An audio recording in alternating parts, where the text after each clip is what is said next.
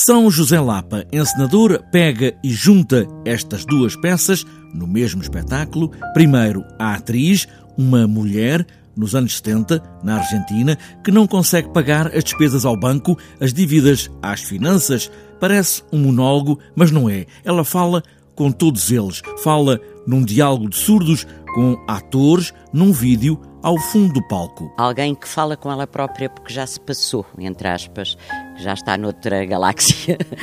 E aí a atriz uh, dialoga com algumas, quando eu digo dialoga, ela não dialoga mesmo, mas vê-se no vídeo uh, 12 atores que são, grande parte deles da minha geração, outros mais novos, mas que já trabalharam comigo e que fizeram, fizeram o papel de o banqueiro, o tipo que está à frente das finanças, o tipo o juiz do tribunal.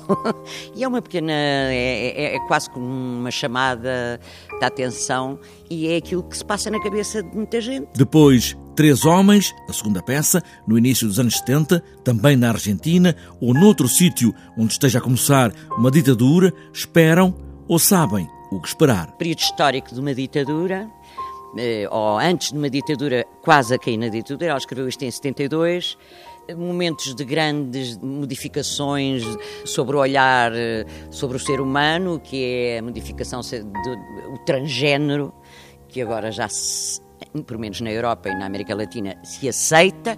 E este indivíduo é um indivíduo que carrega em si uma dor enorme, um complexo de culpa bastante grande, mas ao mesmo tempo um indivíduo que tem desejos de ultrapassar isso tudo e de perceber o que é que se passa dentro daquela casa, aquele universo que está lá atrás. Duas peças juntas, como se fizessem a continuidade do mesmo assunto, afinal, tudo está ligado. São José Lapa quis construir um espetáculo para fazer pensar, não é sequer para sorrir, mesmo que no texto alguns momentos sejam momentos risíveis. Não é um espetáculo de rir, mas é um espetáculo onde, podemos sorrir. O Davi é um tipo muito bem disposto e é de facto o que se passa. É, se queremos dar a temperatura do momento histórico no mundo, é esta. As palavras como termómetro de um momento escrito há alguns anos para um país e para uma situação, mas com o desenrolar da história em ciclos, tudo se parece aplicar hoje como se fosse escrito para estes dias.